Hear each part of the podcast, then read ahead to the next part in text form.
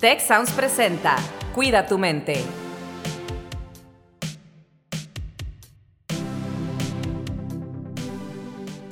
Hola, ¿qué tal? Muy buenas tardes y bienvenidos a un episodio más de Cuida tu mente.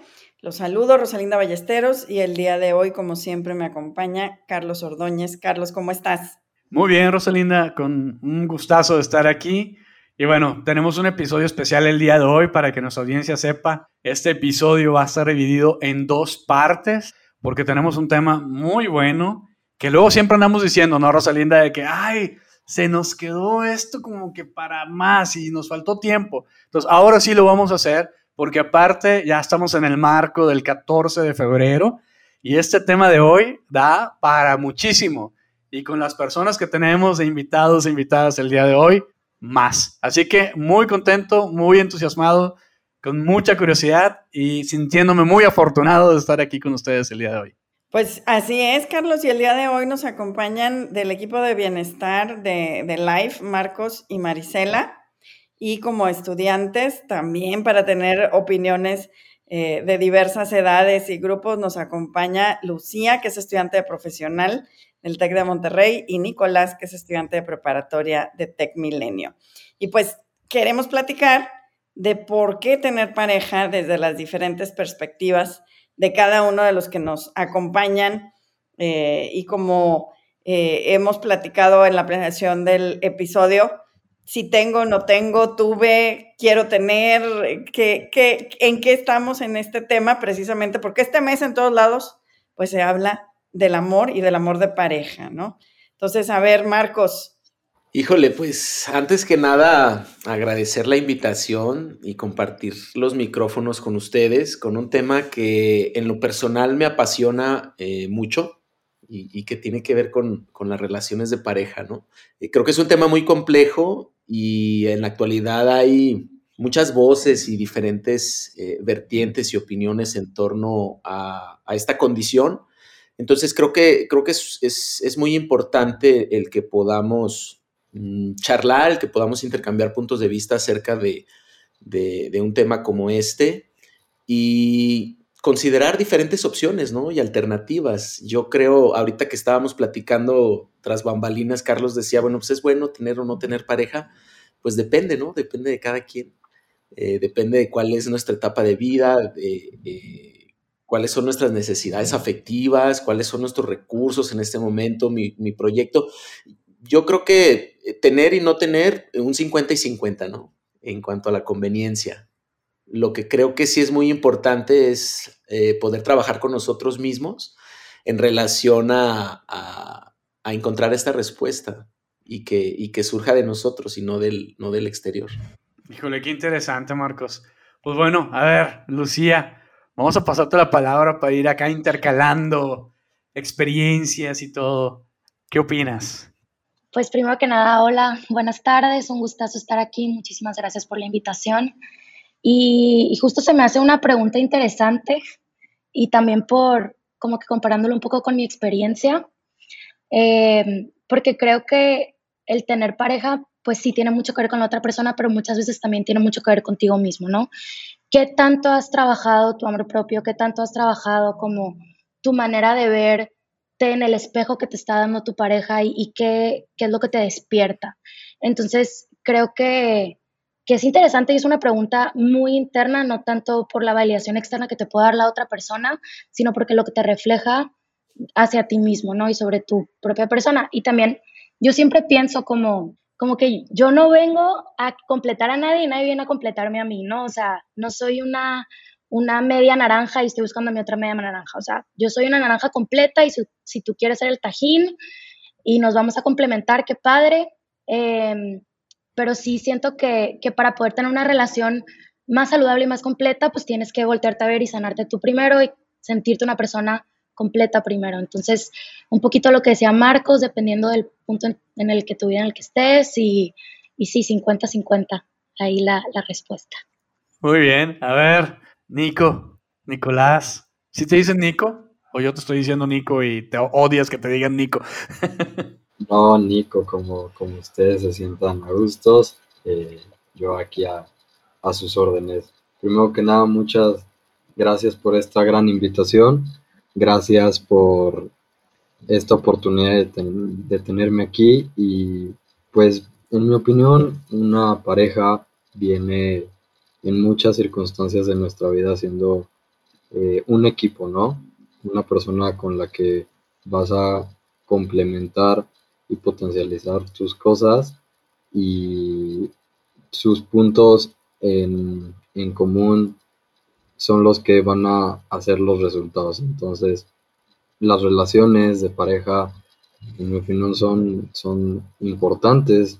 Es algo que nos puede a cada persona dar un, un gran valor, ¿no? Y, y nosotros como individuos obviamente tenemos capacidades extraordinarias, potenciales muy importantes, pero el hecho de juntar esa parte con alguien más, para mí es fantástico.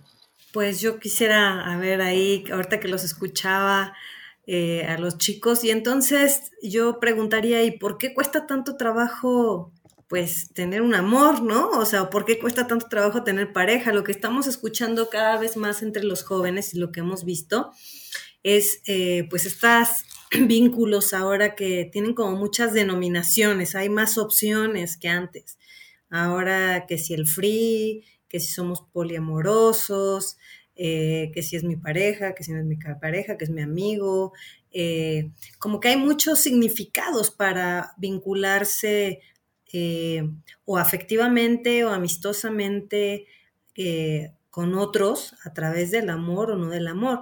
Pero yo lo que veo es que, o no sé, a ver, ahorita ustedes platíquenme, eh, como que existe una cierta fobia a veces a enamorarse, O a tener una, una relación de pareja o a conectar con el otro, como si en, estas, en esta época donde estamos tan, tan individuales, donde todo está hecho como para estar uno mismo, a veces se dificulta mucho el contacto con los otros, ¿no?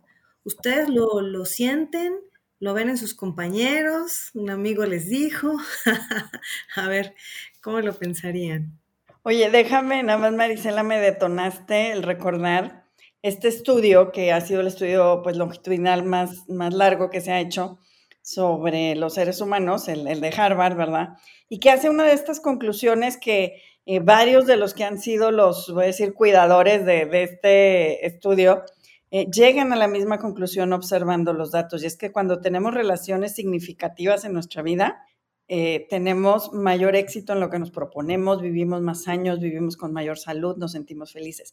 Pero a mí me encanta una afirmación que hacía George Valiant, que en algún momento fue uno de los científicos que estudió esto, que decía, y, hablando de una postura mucho más tradicional, creo que esto que mencionas está padrísimo para que nos lo contesten Lucía y Nicolás, pero que decía que en una pareja eh, lo que te hace feliz no es en sí la relación de pareja, que hay personas felices que viven en pareja y personas infelices en pareja, pero no necesariamente los dos comparten la característica. Y esto se me hizo súper interesante porque estadísticamente, si tú ves las mediciones de felicidad, tener pareja sí eleva un poquito, e incluso le llaman el efecto cobija, ¿no? O sea, el dormir eh, compartiendo la cobija, aunque después peleemos por ella, es parte de lo que hace para muchas personas que la vida se sienta como algo que vale la pena vivirse. Sin embargo, tienes razón, cada vez hay más opciones y bueno, para eso sí platicar aquí con, con los más jóvenes, ¿verdad? Pues sí, creo que, creo que está bastante interesante y, te deja mucho que pensar también, em, porque estamos acostumbrados como seres humanos a compartir nuestros espacios, a compartir nuestro cariño, buscamos afecto y claro que queremos compartir eso con una persona y que sea tu persona, ¿no? O sea, em, que sepas que, que va a estar ahí siempre. Pero también creo que un poquito de, conectándolo un poquito con tu pregunta, Marisela, Em, creo que puede ser muy intimidante y sí puede llegar a dar miedo, uno, el, sentir que tienes que llegar a vulnerarte con una persona para llegar a ese nivel como de, de conexión emocional y de intimidad y como que tú me vas a ver completamente mis miedos, eh, mis inseguridades, estoy confiando en ti, me estoy abriendo a que tú me veas como soy completamente, ¿no? Y estamos acostumbrados a poner esta, ponernos estas máscaras frente a la sociedad para entrar en ciertos círculos o para movernos, porque así somos seres sociales, ¿no? Entonces, siento que por un lado eso da mucho miedo y ha cambiado mucho el mundo a, como era antes más tradicionalmente, ¿no? Em, las relaciones de pareja siempre han existido, pero antes tenían fines mucho más claros, ¿no? Eh, te casas, matrimonio, tienes hijos, la familia tradicional y ahorita pues ha, cambiado esos esquemas. Entonces tenemos que pensar, eh, sí, o sea, estoy dispuesto, si eso no es lo que estoy buscando, estoy dispuesta a vulnerable vulnerarme de esta manera frente a esta persona, me da mucho miedo cómo le hago, etcétera. Y, pero también no quita que como personas buscamos ese cariño, buscamos ese acompañamiento y, sí, buscar una pareja de vida y, como que lo hacemos juntos y está padre compartirnos, ¿no? Em, pero sí, es parte del proceso, yo creo un poquito, ¿no? Sí, yo, yo creo que un, un elemento importante es el vulnerarnos. Cualquier relación te vulnera. Y en esa vulnerabilidad es un poquito como eh, las inversiones, ¿no? Cuando tú llevas tu dinero, te dicen, en el banco no te va a dar nada y va a perder, ¿no? Y el banco es un poquito como si te quedas solo, pues te vas a deteriorar, ¿no? Porque está demostrado que el ser humano se deteriora, más en soledad, emocionalmente hablando.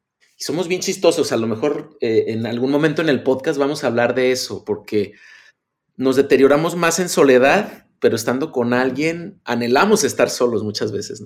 Pero bueno, esas son como algunas paradojas o contradicciones. entonces, cuando tú inviertes, ¿no? Siguiendo con este ejemplo, te dicen, a ver, ¿quieres una inversión triple A? O sea, te va a dar poquitos intereses, pero no vas a perder.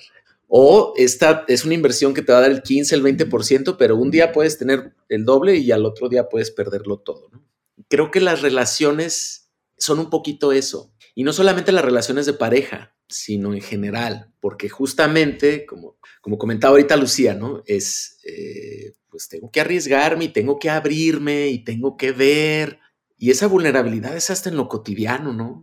Yo a veces escucho personas ya eh, de cierta edad que, que, ya han tenido una separación, me dice, es que me da mucha flojera conocer a alguien, imagínate que me presenten a su familia.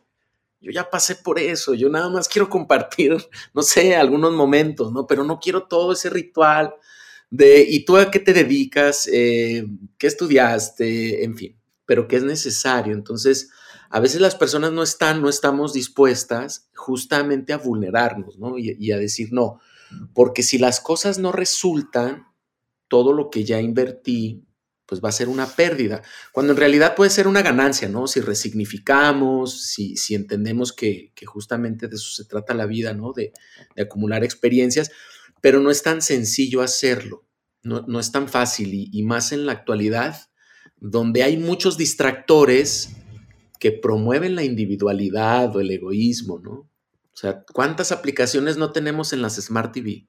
No te las acabas ni en 10 vidas y siguen saliendo más. Y ni hablemos del celular o otras cosas. Entonces, eso también te ofrece un escenario de una comodidad inmediata que no te, eh, pues que no te amenaza, ¿no? Y, también me gustaría, no sé si les parece, mencionar, por ejemplo, las aplicaciones para conocer gente. Cómo ha ido cambiando esta forma de interactuar y cómo las propias apps te, ofrecen esa, eh, esa trinchera en la cual te proteges, ¿no? De, de, esa amenaza, ¿no? Y es una protección virtual, de una amenaza virtual también. Pues sí, yo, yo en esto, retomando acá lo que dice mi colega Marcos y le escuchando a Lucía y a Nicolás, pues sí, o sea, es un tema de como si todo el tiempo nos estuviéramos defendiendo, ¿no? Como una gran coraza, porque implica eh, ciertas renuncias, o sea, compartir la vida o compartir con alguien implica ciertas renuncias, uno no puede hacer lo que uno quisiera todo el tiempo, ¿no? Hay una, hay una negociación y hay, hay que entablar diálogos y hay que, tratar de hacer ajustes, eh, pero sí me llama mucho la atención que en esta dificultad de, ceder algo de mí o de ese espacio, de ese capullo que es mi individualidad, ¿no? Mi pequeño mundo, eh, hay muchos jóvenes o hay muchas personas que no están dispuestas a renunciarlo, ¿no? Por eso a veces es mejor me comprometo con, no me comprometo con nadie, eh, soy un poco, eh, doy un poquito de mí a varias personas para no hacer una entrega real o una o involucramiento real, ¿no?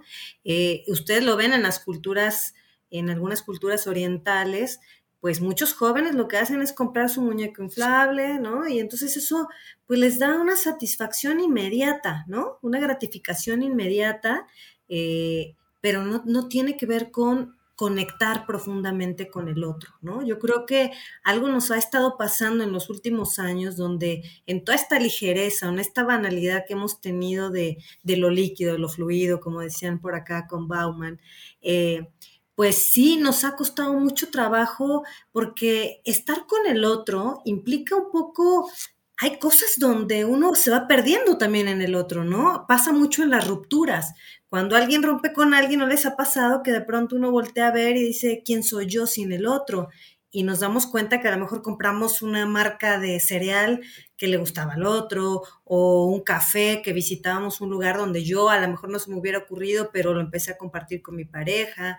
Entonces, sí, esta, esta entrega o esta, este compartir se está dificultando y, creo que las generaciones más como ustedes, eh, veo como, como esta con muchos, muchos jóvenes, muchos adolescentes que dicen, prefiero tener muchas amigas, son mis amigas, ¿no? Y hasta cuesta trabajo ponerles un, calificativo, ¿no? Son mis amigas, salimos, solo estamos saliendo, compartimos.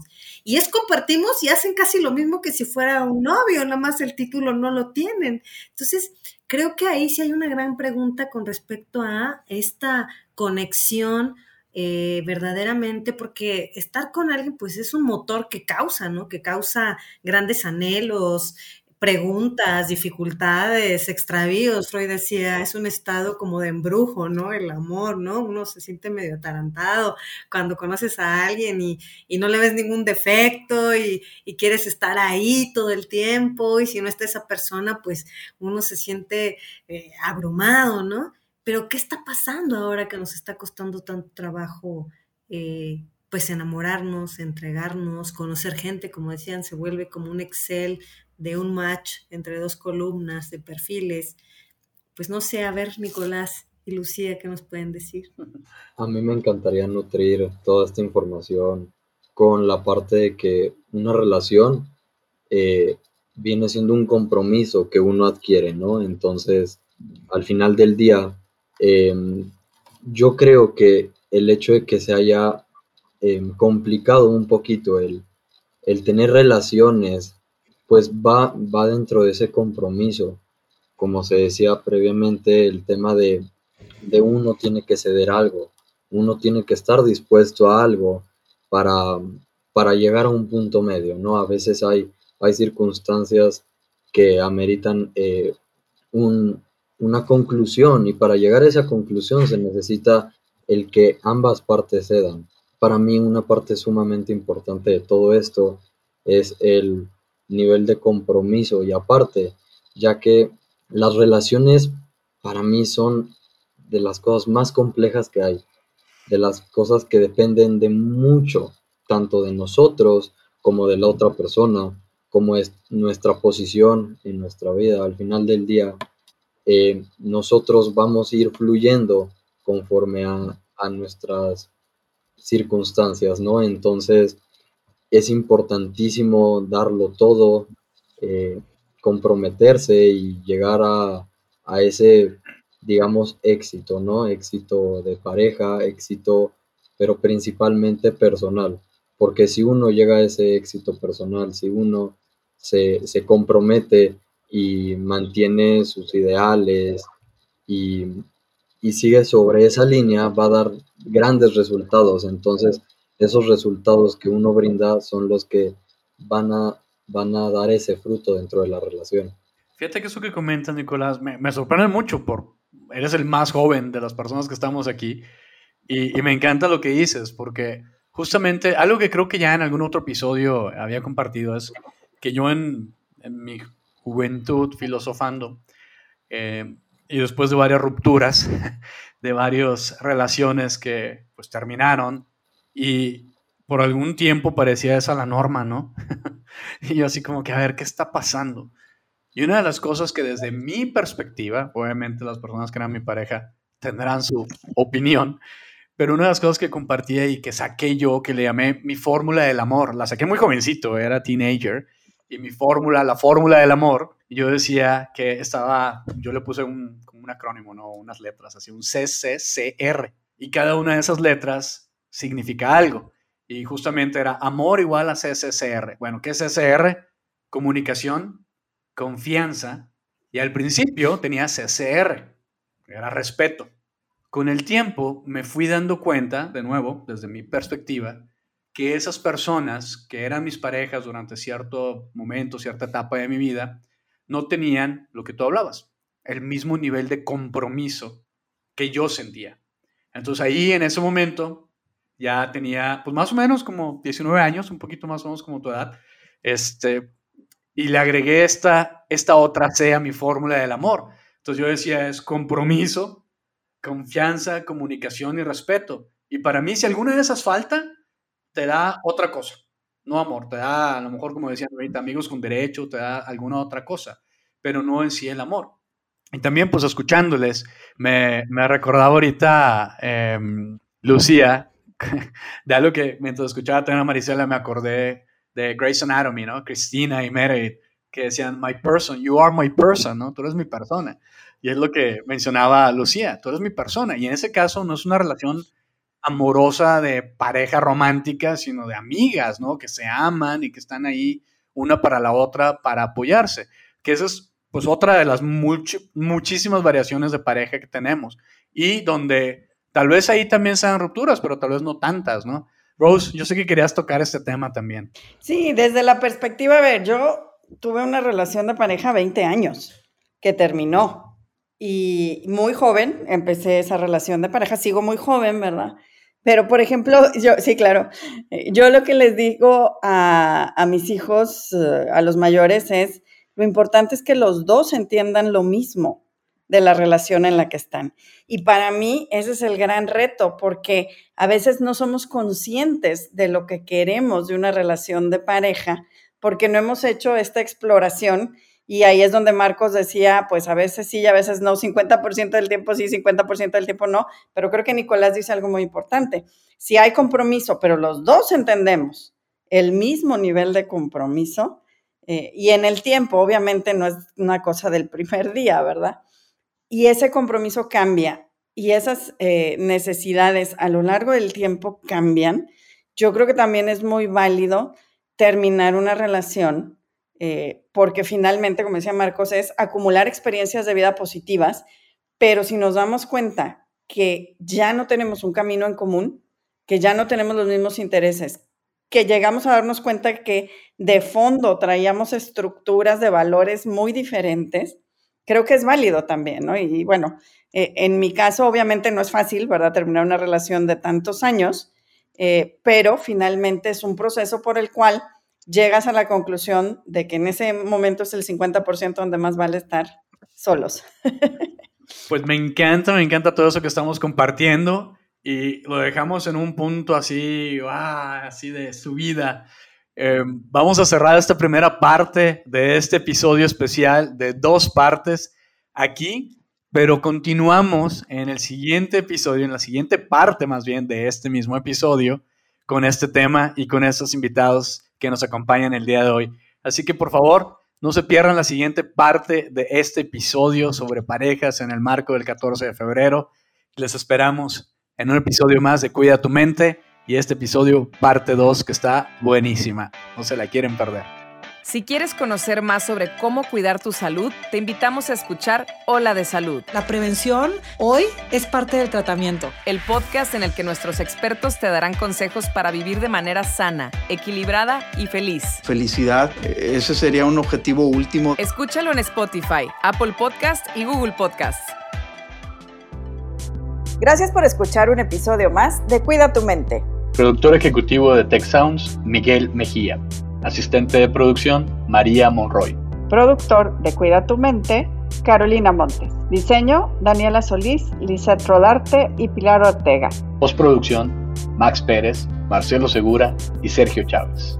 Los invitamos a escuchar el siguiente episodio de Cuida tu mente y el resto de los programas de Tech Sounds en Spotify, Apple Podcast, Google Podcast y tech.mx slash tech-sounds.